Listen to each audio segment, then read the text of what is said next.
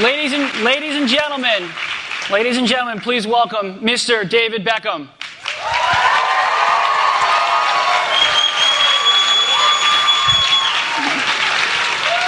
Nice to see you, sir. How are you? Wave. Hey, morning. Have a seat. Have a seat. Welcome. Welcome to Google.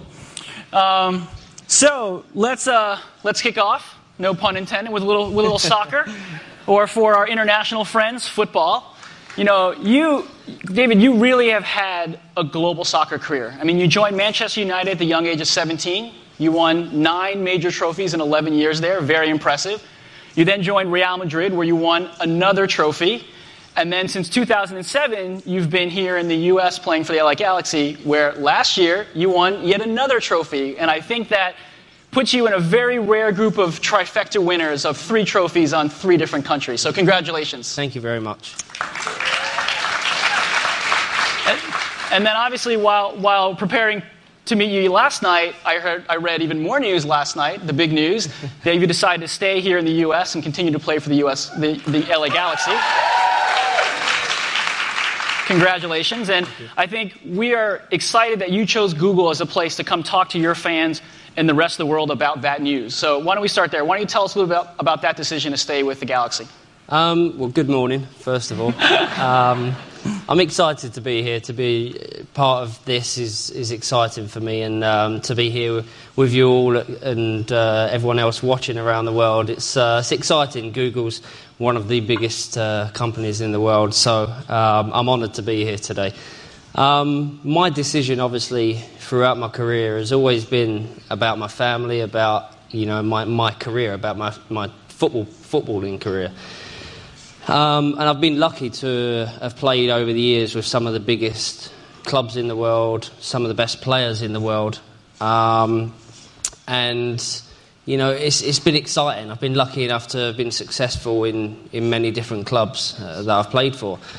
Um, and professionally, coming to the US was, was something that I was excited about. It was a challenge, it was a new challenge. I've, I played in Europe, I'd won everything that I possibly could in Europe, um, and I wanted a new challenge. So. Um, you know, when you conquer Europe, it's definitely the next. Like I said, I was like I said, I was I'm very lucky in my You career. are. So um, so then, obviously, coming to America was an exciting thing for me. Um, and I've had a great five years. Uh, met a lot of good people, a lot of great fans around the world. Travelled around America, played in different parts of America which I'd never played in before, uh, and it's been exciting. So, um, you know. This championship uh, at the end of this year was one of the most satisfying in my career, I must admit. You know, to to, to have been here for the time that I'd been here, to reach the goals that I'd reached off the field, um, with raising you know the popularity of the game.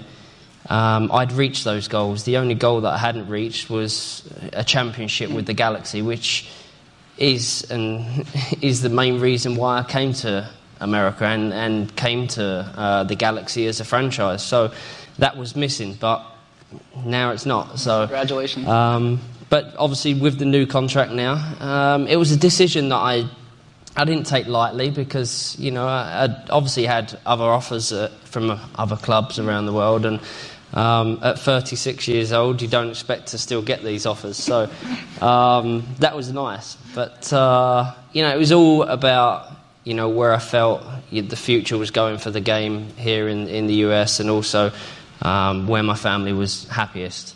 And my family are happiest here at the moment. Um, we love living in LA. We love living in America. Um, we've adapted the culture. We've adapted everything that, that, that this country uh, has, um, and we enjoy that. So I'm going to continue to enjoy playing soccer here, um, and my family will continue to enjoy it.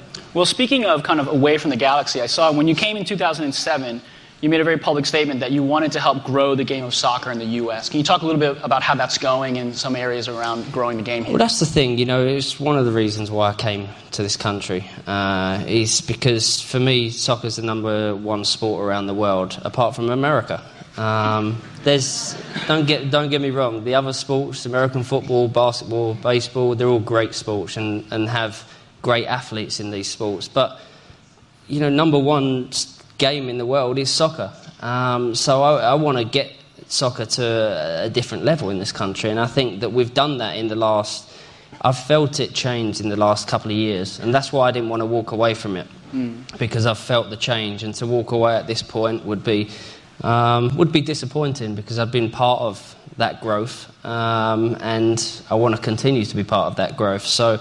Um, you know, it's it's an exciting time. You know, and it's uh, it's it's great for the family as well. You know, great for the family to be here. Well, speaking of the family, I think we've all read how important family is to you. So, you know, what role did Victoria and the kids have in the decision, in making this decision? I mean, they have they have the final answer. It's simple as that. um, that sounded wrong, but uh, but no. Obviously, you know, when you when you're married, when you have children, you know, your priorities totally change. Um, you know, ten years ago when I was playing at Manchester United at Real Madrid, you know, obviously um, we were married, but it was it was a lot easier for us to make decisions based on uh, our careers. Whereas we've got three amazing boys now and, and a little girl that we have to look after, and um, yeah. it's all about them. So our our priorities are about our children. But uh, you know, like I said in in the question before, the growth of the game is growing, um, and you know to see when I first arrived there be 12, 12 teams in in the league. Uh, now there's 19. Um, there's stadiums being built around America solely for soccer, which is a which is a big thing. New, yeah. You know, and uh, that's that's the exciting part of why and one of the reasons why I wanted to stay. Yeah, well, I think the impact of your presence on the game has been very clear over the last five years. Um, I think one of the other questions that I'm sure are on a lot of people's mind, you know, with this decision is, you know, really, why, why come to Google to tell the world and talk to your fans? Why not? Why not? It's so simple. Like I said, it's it's one of the biggest companies in the world, um, and it reaches so many millions of, of people. And, and I, th- I felt that you know it's it's something that you always see when you open your computer. we like that. and and and something that I was really excited about. So um, you know, like I said, I'm I'm honoured to be here with everyone, and thanks for coming out because uh, there's a lot there's a lot of you. Thank you.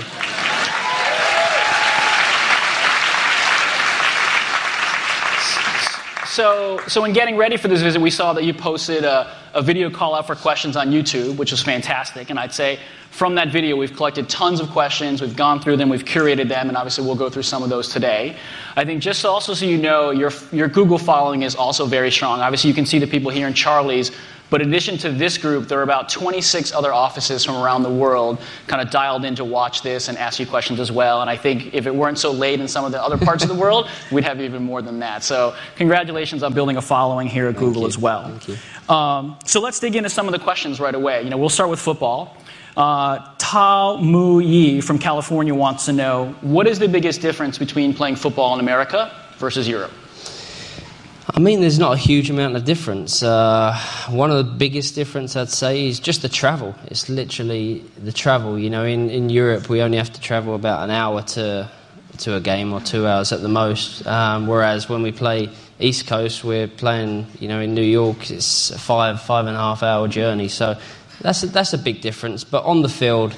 You know, the level of play has definitely gone up in the last three or four years, and I think that uh, it's at a stage now where you know, this game is starting to attract um, the interest of some big names and big players in um, in Europe, and I think you know th- there has to be a certain change with you know uh, some of the things that goes on throughout the league. But I think you know it's a league now where you know European teams, big European teams, are coming over for their pre-seasons and they're playing against us. So you know, five years ago, you know. Uh, kind of the galaxy had been heard of, but I think now with the interest of the players that have come over, such as Robbie Keane and obviously Landon Donovan as a as a you know as a US star, Right.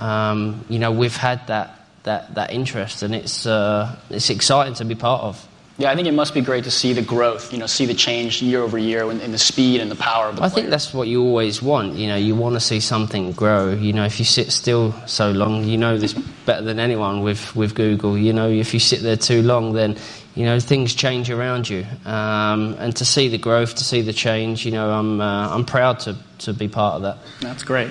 Uh, another question Maheen Zara asks what is the first thing you do, think, or notice when you step onto the field initially? Um, I think just the excitement. I'm still, you know, I'm 36 years old, and every time I step on the field, I'm, I'm, I'm like a little kid. Um, and I know once that changes, then um, that's when I'll feel I'll, I'll, have to stop playing. But uh, until that changes, I'm going to continue to play as, as long as possible, and as long as you know teams keep offering me new contracts. But it seems like that love of the game, that childhood joy of just playing the game, is what drives you. I've always been driven, you know, uh, even at a young age. All I ever wanted to do was become a, a footballer, a soccer star. Um, and that was my only ambition, you know. Uh, I know it's different these days with kids, you know, there's obviously there's fame, there's fortune, and it might be easy for me to say that because obviously I've done, I've done very well out of the game, but, you know, I'd still be playing this game even if I wasn't being paid for it. Mm-hmm. Well, not mission, that, not that I don't want to be paid for it, but, but I, um, I still would be playing, for, playing, playing this, this sport. Very good, very good. Um, another question Christina Gr- Greenwood asks Do you ever listen to music before a soccer game to kind of get yourself pumped up? Always. Always? Always. Spice Girls? Spice Girls, of course. I mean, wannabe always gets me going before a game. Everybody, I think who doesn't? Always. Um, so yeah, so no, Spice Girls is not on the playlist. It's on my iPod, but it's not on the playlist. Um, that's for that's for a different time with the kids. But uh, no, I, I, always listen to music. You know, I'm a I'm a huge Jay Z fan. Excellent. Um, huge uh, Stone Roses fan as well, um, who are getting back together in, in June um, just plugging them. Um, and um, no, yeah, you know, at different clubs it's strange. Before games, uh, we always listen to music, but there's certain managers at certain clubs that don't like music before mm. before a game in in the change room, which you know, in the end, most players end up listening. Yeah. You know, with their, with their headsets. Headphones. Yeah. That's good. Um, Minco wants you to, to give up the secret. You know, how do you train for the perfect Beckham kick? And we've seen it you know, how, how does it happen? I mean, it, it, just people have asked me that over the years. You know, how do I curl the ball? How do I bend the ball? And you know, it's something that just happened. It's not something that um, I thought, okay, I want to bend the ball better than anyone else, so I'm going to kick the ball in this certain way. Um, I just worked on my striking of the ball. I just practiced every day. It's something that I've done from a very young age. Um, you know, even after every training session you know, I'd take balls on, on my own and, and just curl and kick and, uh, and, and try and find new ways of, of getting the ball in the net without anyone touching it. And, uh, you know, I've been, I've been lucky enough to have done that over the years with, uh, with the way I kick the ball. And I know that it's a unique style, and I know, um, I know it's a unique style just because my back hurts a little bit more than, than it did when I was uh, 15 years old. But um, no, you know, it's something that I practice. Of course, you know, it's one thing I tell kids, and, and unless you practice, you're never gonna. Um, you know, yeah. get better at something. Well, I think there's not a goalkeeper in the world who is not terrified when you line up for that free kick. So whatever you're doing, keep doing it. Try. Um, and so we have a couple questions, you know, uh, live from London, actually, from our office in London, which we wanted to have that your homeland people Good ask evening. you. Why don't you go ahead? Hi, David. How you doing? My question is, um, who is more likely to win a World Cup in the future, England or the USA? oh my God. That's a terrible question to ask me while I'm sat here. Um, I'm going to have to say England. I'm really sorry. I'm sorry.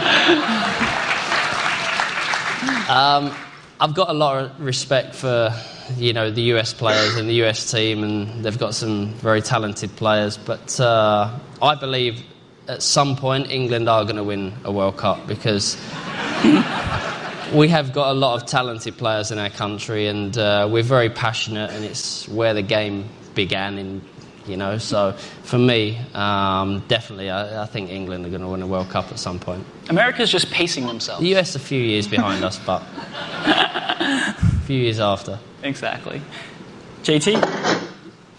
Or, hey, sorry. David. This is uh, JT over in London. Morning. How's it going? Afternoon, evening. Morning. Well, yeah, evening kind of here.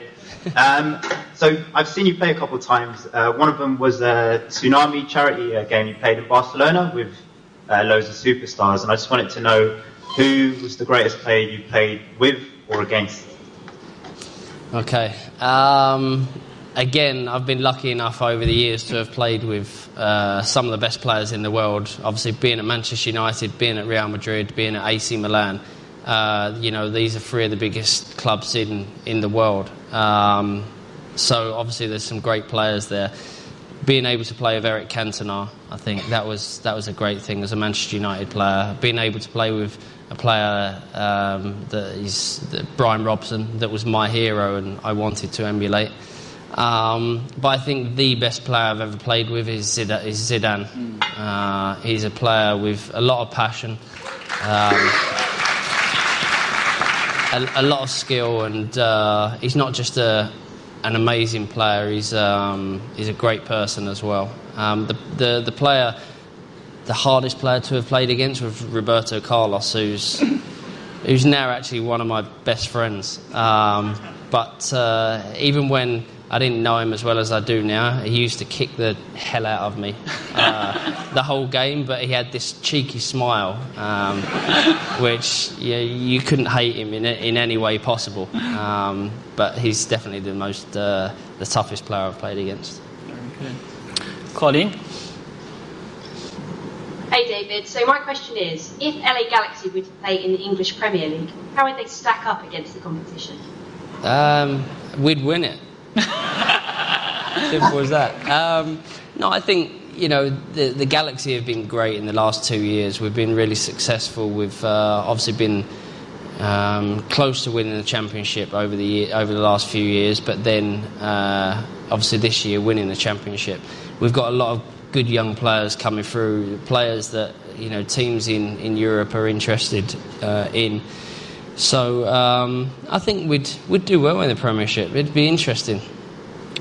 I think you never know. I mean, that's the beauty of the game. I mean, I think you know you work hard, train hard. I, I mean, that's what soccer's all about. You know, it's all about upsets. It's all about you know. Uh, you know, teams that you don't think are as good as other teams going in and beating them. You know, that's what the FA Cup is all about in, in England. You know, lower league teams go in and they beat some of the you, you know the, yeah. the best Premiership teams uh, in England. So um, it's what it's all about. But I think I think we'd do well over there. That's good. Maybe one day. It might be a bit cold for a few players in, in December, but uh, we'd do oh, well. That's great. Uh, JT mentioned the charity game that you played, and I think you know we've seen you do a lot of philanthropic work throughout your career. I think we touched on it, you know, the UNICEF work in the highlight video, and recently we saw that you were in Afghanistan visiting some troops there. Can you tell us a little bit about what that trip was and what you did there? I mean, I, know it sounds uh, kind of a cliche, but charity is one of my biggest passions. Mm-hmm. Um, I've been lucky enough to be involved with UNICEF as, a, as an ambassador, and that's something that I'm very proud of. Um, but I want to do more. You know, uh, obviously with with my job, with you know my travel, it's very difficult to go into the field and to do different things. But I've been able to go to places like Sierra Leone, um, you know, and, and going places like that and seeing the change that UNICEF are making to so many people around the world. That's one of my biggest passions. That's why when people say to me after my career, um, "Am I going to go into coaching?" I need to be passionate about something that I'm going to go into. Um, and coaching, I love coaching kids, but I'd prefer to, to, to go into the field and, and see the kids, you know, in Sierra Leone or in, in different parts of Africa and uh, around the world and, and coach them because mm. it's, it's making a huge difference. Uh, going to Afghanistan was something that I'd always wanted to do. Mm. Um, to see the troops, of course, you know, and uh, when I got when I ruptured my Achilles two years ago, uh, I had some time off, obviously, and and I thought, okay, I need to put that to. To, to you know to do something good and um, I had the chance to go to Afghanistan um, it was a secret at the time but then obviously by the time I got there it was it was out um, but um, you know it was a huge thing you know to uh, some of the the, the the job that the troops do uh, over over there in Afghanistan is really incredible to see the conditions that they work under, and mm-hmm. and you know they're putting their lives at risk every single day, uh, and it must be gut wrenching for their families to see their loved ones, you know, brothers, sisters, sons, daughter. You know, it's you know, there's so many different levels that it's difficult. And uh, to go to Afghanistan was a, one of the best things that I've done in my life. Yeah. Well, I think it must be. I mean, with your work with UNICEF since 2005, I mean, it must be amazing to see, you know, you as an international football star, how the game can bring such you know, joy or change people's lives, and just these kids all around the world. I mean, that's what's great about about soccer. You know, I've, I've said it so many times that when I was when I was in Sierra Leone, you know, these kids are walking about with literally no clothes on, but you arrive, you put a soccer ball in front of them, they play like my kids play. Yeah. Uh, and that's, that's what soccer can do for you uh, and, and do for kids and do for families. You know, for that 90 minutes, you know, you're driving along the street and, you know, like I said, there's kids with no clothes on uh, and running around with no shoes on.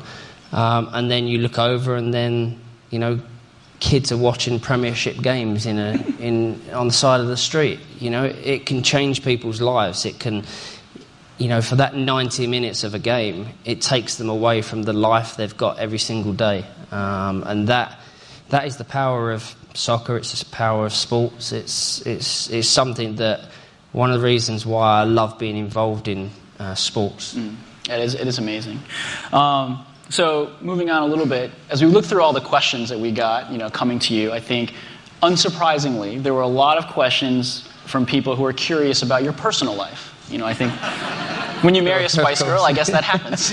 yes, it does. Um, but I think before we get to all of those, one of the more overarching questions that everyone had and everyone wants to know is what was it like to be at the wedding of the decade, the royal wedding last April? I mean, what was it like to be there? I mean, we had to pinch ourselves when we got the invite. You know, um, obviously I've, I've become friends with with with uh, Prince William, and he's a he's a great guy, and obviously and Harry as well. Um, and I, I was brought up around the royal family to love the royal family. My my family, my grandparents were big royalists, and um, so we was brought up to love the royal family. And I think when uh, when obviously Princess Di was around, you know, the, the love for her and for the royal family was, was, was incredible. Um, and she was loved by millions and millions of people, not just in our country.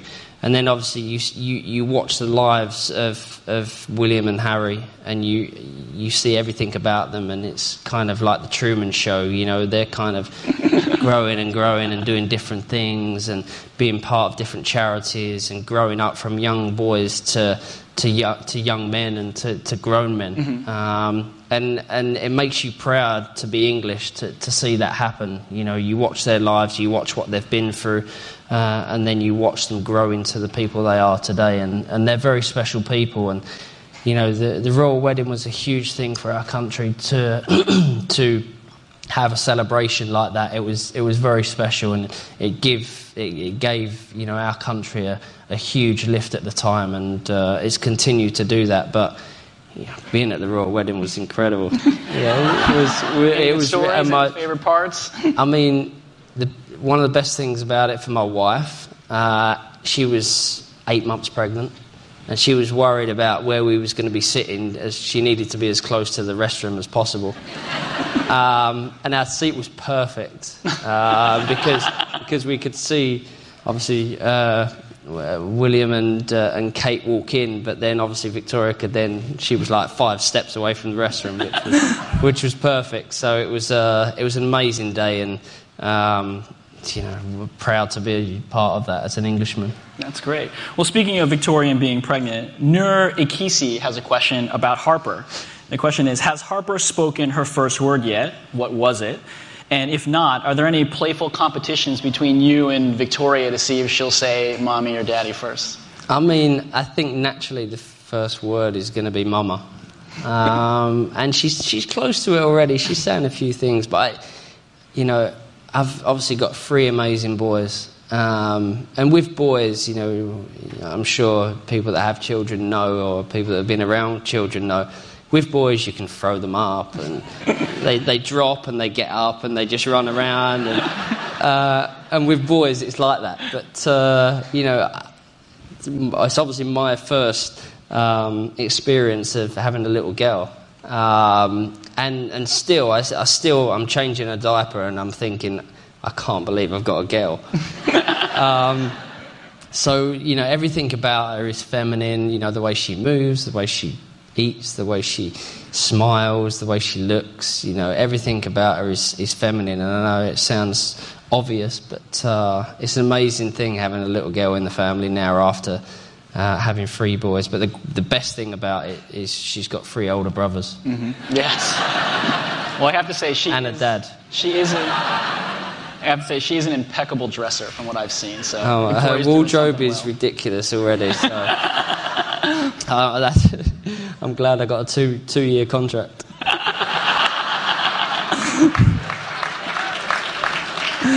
Very good.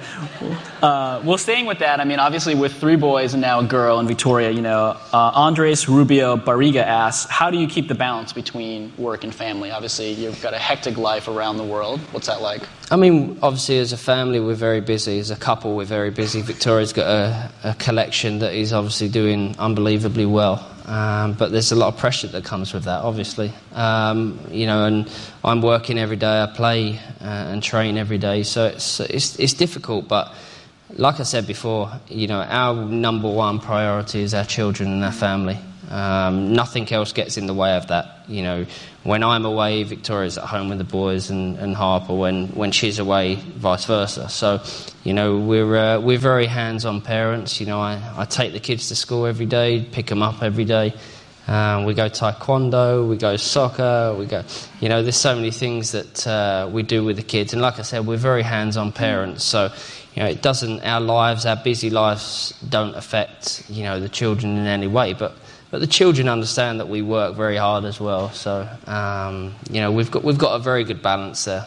It's amazing to see. I mean, people as, as busy and hectic as you and Victoria can still take your kids to Taekwondo and be as hands on. I think it's a. It's, I mean, it sets the kid, kids up for life. I think you know the way you uh, are with them at a, at a very young age, and um, you know we've got a very we've got very special kids. That's great. Um, you earlier were talking about obviously the, the travel with, with the, the Galaxy, and you've lived in Italy, Spain, the UK. Uh, Carolina Ramos asks, "What is your or where is your favorite place in the world?" Um, favorite place in the world. Um, I would have to say, I, funnily enough, I love Paris as a city.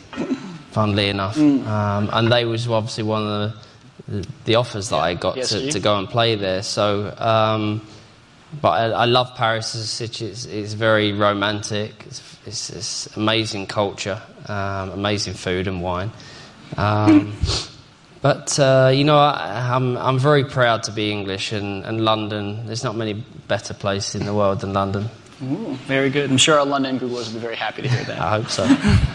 Um, so while we're on the, the personal life topic stuff, I have to say I was I promised some fellow coworkers I would ask you this question. Okay. Uh, please, you know, don't be embarrassed. But you know, I think a lot of people are, are interested. What's up with the new underwear campaign? I knew this was. you know, I mean, how big is it? I heard Super Bowl ad. I mean, Yeah. how big is this thing going to get? another pun. um, I mean, uh, sorry, I need, I need some water. um, obviously, I was part of Armani uh, campaign for, for a couple of years, and uh, that was a huge success. And then, you know, I, I was interested in doing something uh, along the lines with uh, with with my own range of underwear um, and bodywear. Um, so, I, so I, I got together with a few people and, and part of my team, and um, and we designed and, and and made everything, and we had the product um, all ready to go. And then H and M came in, and they said, "Look, we can." We can make this better for you, Yeah. uh, and uh, and they did. You know, they they're taking it to 1,800 stores, um, 40 different countries, um, and it's something that I could have probably it had taken a few years, but you know wouldn't have reached that level of uh, you know of, of distribution. So um, I'm very proud of it. Pictures are pictures are good. Um, which I'm which I'm happy about. The product looks great, That's the most important, of Yeah. course. so that's exciting. You know, it's uh, I'm launching it on uh, February first, um, so it's going to be exciting. That's that's in London. So Super Bowl ad? No? Can you say? There's a Super Bowl ad. oh. uh, which is uh, which is very exciting because you know the amount of people that watch the Super Bowl um, actually is going to see the advert, the, the worlds of football uh, colliding. which I just thought about. Very good, very good. Um, a couple more questions on the personal side. Imtiaz Ijaz asks, is wondering, are you considering starring in a film with Tom Cruise? I'd love to star in a film with Tom Cruise. Who wouldn't? Um, I, thi- you know, people have asked me over the years, especially when I first moved to LA. They was like, oh, "He's obviously going over to, you know, become an actor," um, and I can't act. Simple as that. You know, it's something that I've never done. I've been involved with obviously adverts and different. Um, you know, I was involved in uh, a couple of movies that were about soccer, but um, you know, not major parts, not much talking involved. So that was that was great. Um, but yeah, who knows? Something might happen in the future that someone comes up to me and says, you know, we want you to play this person, and uh, you know, and maybe it will happen. But uh, I don't think so. It's, it's not something. It's not an ambition of mine. You heard it here first. Something might happen in the future. Maybe Exactly. You know, never say never. Never say never. Because you guys are you're neighbors, right? You live Yeah, we live five minutes away. five minutes away, so you Yeah. know, no no banter around, you know, the recycling bin. I mean, there's, ban- there's banter, but not banter that I could say live on Google. Gotcha. very good, very good. Uh, one more question on this. Dina Ko asks, "Are you feeling nervous about your first Google Plus Hangout?" Um, I'm not nervous. I'm excited. You know, being here today, I was ex- I was excited. You know, I woke up at six o'clock this morning and uh, give the kids breakfast just before I left, and I, I was excited about it. It's, it's something that I was uh, really looking forward to. So, not nervous. That's good. I think. Why for the- should I be? Uh, no, I think it's uh, no, I think you're, you're doing fine. I think you know afterwards it'll be easy. I mean, it's just you know video conferencing with you know a bunch of your fans talking face to face. It seems like something That you should, really should enjoy. be fun then. I think, uh, and for those of you that would like to watch that afterwards, David will be talking with some fans at 10:30 uh, Pacific time right here on his Google Plus profile. Um, so I think now we're going to take some questions from Googlers around the world. I think we'll take a couple questions live from here in the audience and some kind of pre-selected questions. So any Googler that has a question, please begin lining up. Um, but we'll start with um, a question from Michael Compliger from London, and he wants to know: Did you have a role model as a child, and who was it? Um, I had a role model in in football, um, in soccer, sorry. Um, that was Brian Robson. He used to play for Manchester United. He was captain of Manchester United. He was captain of England. Um, he wore the number seven for Manchester United and England. And everything that he did, I wanted to to do and become and. Uh, and do exactly what he was like as a, as a player. And I was lucky because I wore number seven for Manchester United, wore number seven for England, and captained uh, England and Manchester United. So um, I was very lucky to have done that. So he was, you know, a role model that I looked up to. Very good. Why don't we take a live question over here? Hi, David. With everything that you've accomplished in kind of your career and your life in general, what would you say is the most meaningful accomplishment that you've had? Um, my family. My family is like. Uh, yeah. um, it really is. You know, obviously I've I've done a lot in my career and I've been able to be successful in different countries and different teams um, and different leagues. But um, and I'm very proud of that. But you know, my proudest possession is my family. Next. Thank you. Can we take one on this side?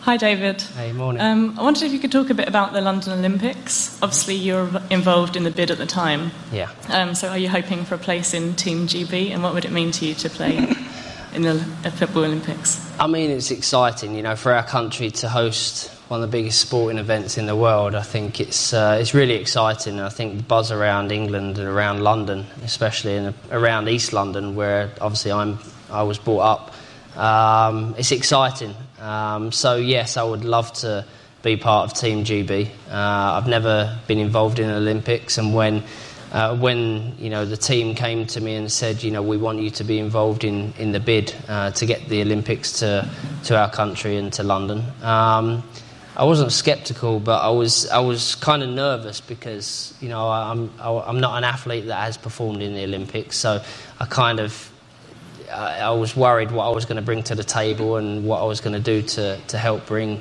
uh, it to our country. But uh, you know to be there and to be part of a successful bid uh, to bring it to to London, um, I was very proud of. It's one of the proudest moments that um, that, that, that, I've been involved in, you know, especially to be sat there one side and then uh, the Paris side was sat the other side and, and all the media actually had moved to the in front of the, the Paris team. Uh, so we all of a sudden got worried and then we expected Paris to be called out and then, um, then London came out and it was, uh, it was an exciting time. But it's going to be, going to be an, an amazing games, you know, we're going to um, make it proud. That's great. Uh, we have a question from Anuj Ganda from London, and going back to the proudest moment, you know, in your footballing career so far, what would be the proudest moment?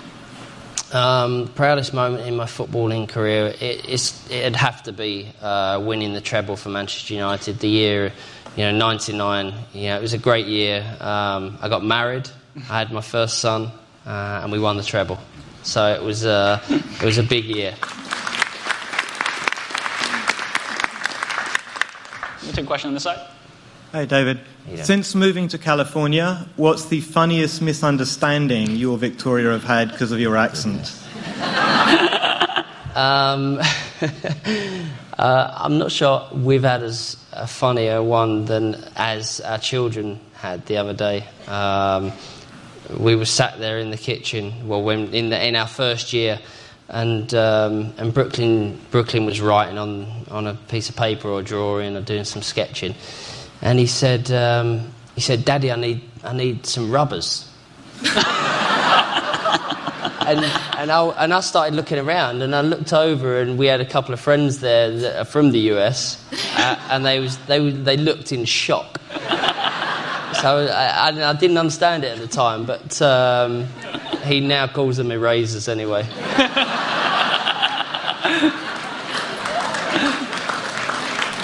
that is awesome. We'll take one on this side. Hi, David. Thank you for coming. I actually don't have an accent. I just really like yours. Um, that's a great. That's a, a great accent. accent. Oh, thanks. Um, yeah. So thanks for coming. Um, I'm wondering after today's hangout, do you have plans on how you'd like to use Hangouts in the future um, in terms of engaging with your fans all over the world? Um, well, hoping it goes well, then there'll definitely be more. But uh, you know, I think this is the first time I've done it, so it's uh, it's exciting. Um, you know, to be able to hang out with fans that have supported me over the years and uh, throughout my career, it's it's special, and obviously it gives them chance to ask me questions that they've obviously never been able to. Um, so it's uh, I'm excited, and hopefully there'll be more. Can I get a quick picture with you? Of course you can. oh, it's starting again.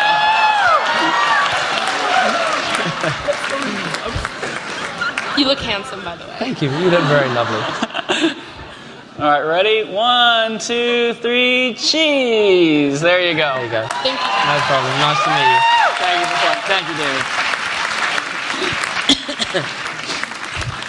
Back to the questions. Um, uh, no, uh, Dar- Darminder Singh from the San Francisco office asks about, you know, throughout your, your career, you've played against many teams. Which particular team or set of players has left you in awe? And I think you talked about players, but, you know, maybe you can talk a little bit more about the team side that you've played against. Um, I think teams that I've played against that have left me in awe.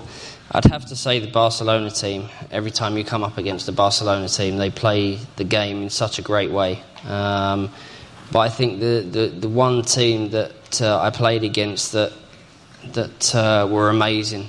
It was where Ronaldo, the Brazilian player, uh, got a standing ovation from the Manchester United fans. Mm. Um, and that team, watching that team, uh, the way they played, for me, you know, it left you kind of, you know, in awe of, of the players, uh, of the setup, of of them as a club uh, and the players that played there. You know, they had Zidane, Raul, Roberto Carlos, Ronaldo. Um, little little did I know I'd be playing with them the season after. So um, you know that was exciting. But they're definitely a team that I was uh, in awe of. That's great. That's great. Why don't we take a question on this side? Your wife's been known to wear some pretty ridiculously tall shoes. I was wondering what your opinion is on your wife's footwear. Um, I think taller the better. um, put it this way, I've not, I've not worn them. She's, she said over the years that I wore her underwear um, for some unknown reason. Um, she said that live on TV, by the way, uh, which is not true. Um, but uh, no, the shoes are great. I always, you know, I love a pair of high heels uh, on a on a lady, so it's. Uh, Very good. I like them. Another high heel question on the side, or a different question? hey, uh, David. So I have a question. So if you uh, if you want to pick a team to beat FC Barcelona, so which one do you want to choose? And do you already have some ideas to beat them? Um, I think to come up against a Barcelona team is uh, is exciting. You know, you, you can never be worried about playing against a team. You know, as, as great as Barcelona are, as great as Real Madrid and Manchester United are, um, we're a team that's growing, and we've got some very good young players in our team, uh, and we've been able. Like I said earlier about the interest in, in this league and, and our team uh, around the world, you know, we've had some of the biggest players and the biggest teams come over and want to play against us in, in pre-season games. So uh, we've come up against AC Milan, Barcelona, Real Madrid. Uh, I was going to say Manchester City, but. but uh, we've come up against uh, some some great teams, and it's great to have that interest. So uh, you know, you, sh- you should never be worried about who you're going to play against. Very good. We'll take one final question over here, and then. Uh, uh, thanks for coming, David. Um, I know you've been around the league. Um, you've been around, you know, various different leagues. Where would you like to finish your soccer career at? Would you like to go back to Manchester United? Do you want to stay in America, or do you want to tackle some a league that you've never been to? I mean, you know, my next birthday in May, May I'll be 37. Um, Still really so in, young. In, really young. in soccer years, it's uh, it's not so young, but uh, But in Beckham years, it's in really life, young. in life, it's young, uh, and I still feel young. So um, I'll continue to play the game as long as I can. Uh, I love it. Yeah, every single day I, I enjoy going to training. Um, I enjoy playing in games. I enjoy being part of a team. Um, and you know my contract's now for two years, so it'll take me up to almost 39, almost. um, and then we'll see. You know, uh, I think people expected me either to, uh, you know, move away from the galaxy or, or retire um, at the end of this year. So um, I'm excited about these next couple of years. Um, but you know, we'll see what happens in the future. We do actually have a shirt for you. I'm not going to ask you to autograph it, but you know we do have a Google Beckham track Oh, jacket, wow, which we would like to present Thank you to very you. much. Thank you very much. Thank you. Thank you. We, def- we definitely want to thank you for coming, and I think in addition to the track jacket, you know, all the Googlers here in the audience, please know that you will, there is a Google plus David Beckham T-shirt for everyone here. It will be available um, in Benghazi in Building 43 from now until 11 a.m. I don't think David can sign all of them, so please be understanding around that. But please enjoy your free T-shirt. For those of you on the live stream, and for those of you that have more questions, please feel free to join David at 10:30 at a hangout uh, on his Google Plus profile. Thank you very much, David. We really Thank you appreciate much. it. Thank you. It was fantastic. Thank it was really appreciated. Thank you very much. Thank you.